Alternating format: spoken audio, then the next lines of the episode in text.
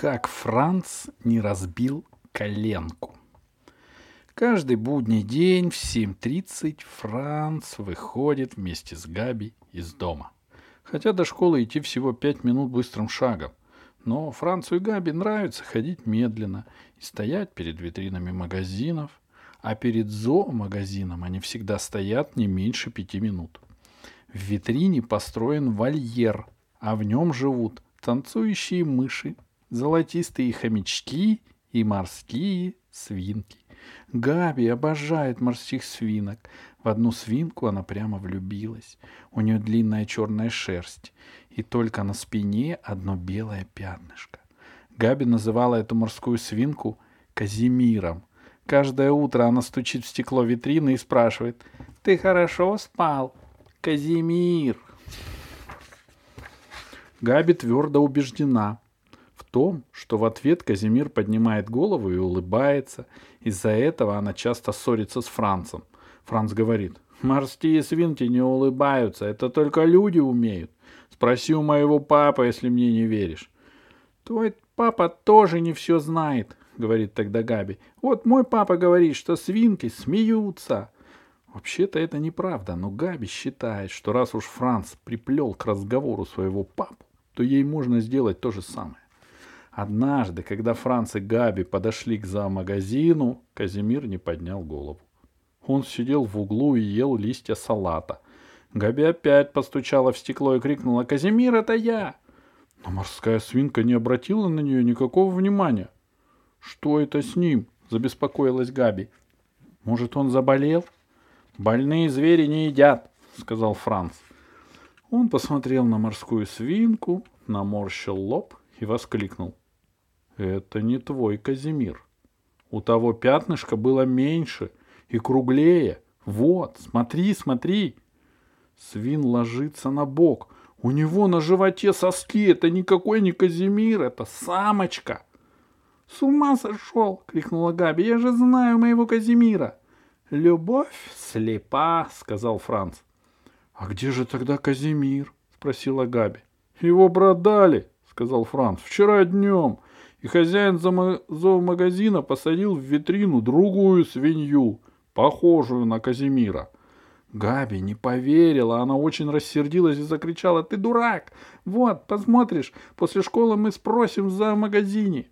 Франц сказал, «Да спроси прямо сейчас, вот хозяин уже приехал» и он махнул рукой в сторону трамвайной остановки.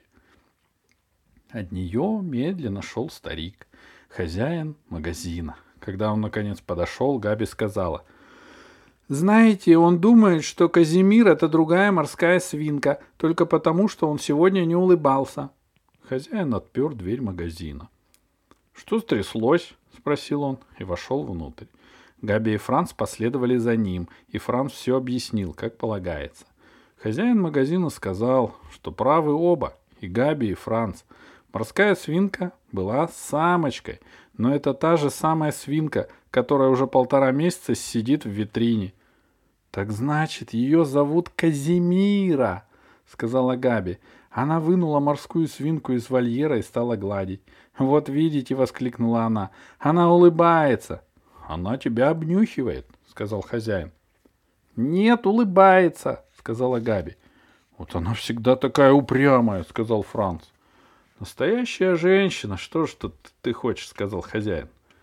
Тут часы в магазине пробили восемь раз.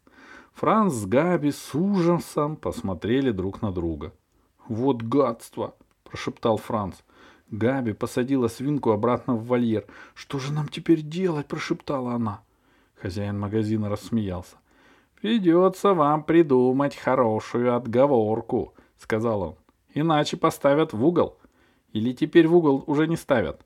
Франц и Габи пробормотали «до свидания» и вышли из магазина и медленно пошли к школе. Они шагали все медленнее и медленнее. «Йозеф часто опаздывает в школу», — сказал Франц, — «и у него всегда на готове отговорка». «Какая?» — спросила Габи.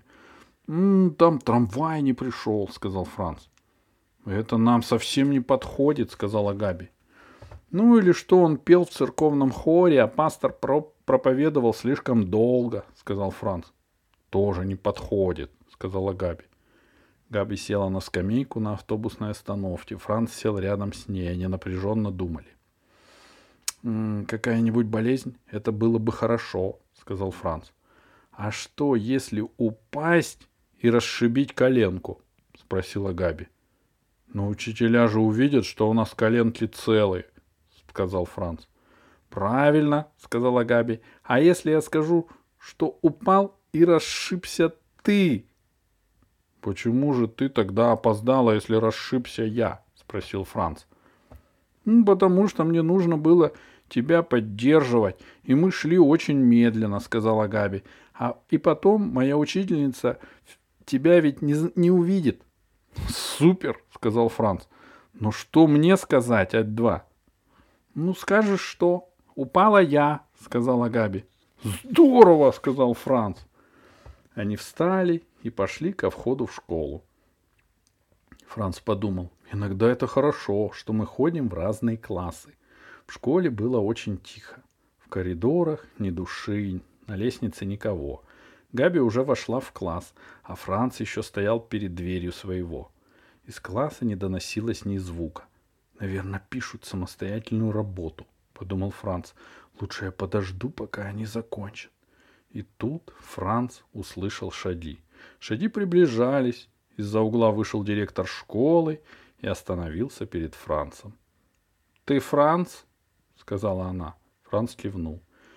«Я запомнила твое имя», — сказала фрау директор, «потому что оно красивое и такое редкое в наши дни». Франц кивнул. «Боишься войти?» — спросила фрау директор. Франц кивнул. «Проспал?» — спросила фрау директор. Франц покачал головой. «Это из-за морской свинки», — сказал он. Использовать придуманную отговорку Франц просто не решился и рассказал директору все, как было. Он как раз рассказывал, как часы в зоомагазине пробили восемь, и тут в классе открылась дверь, а два прикрикнул. «Кто тут болтает в коридоре?» «Это я, с вашего позволения», — сказала фрау директор. «Ого, простите», — сказал Ать-2.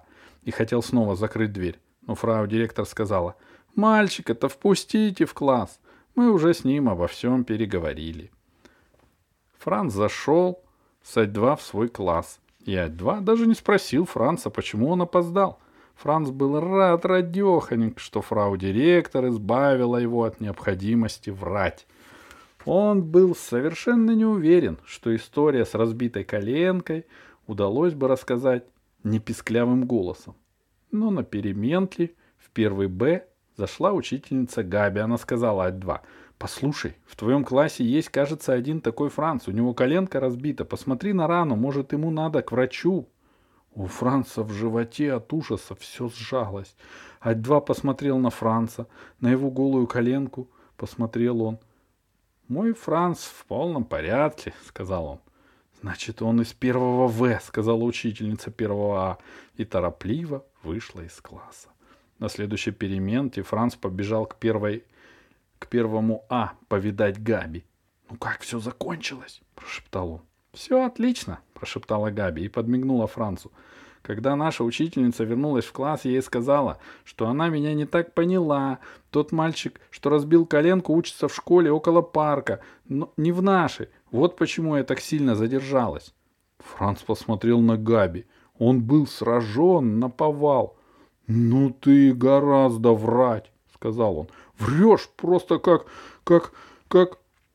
«Как по писанному», — помогла ему Габи. «Точно!» — сказал Франц, повернулся и пошел обратно в свой класс. С тех пор, если Габи что-нибудь рассказывает, у Франца на лбу всегда появляются две озабоченные морщины. Он не может не думать, врет она сейчас или говорит правду. Но ответа на этот вопрос Франц никогда не получает.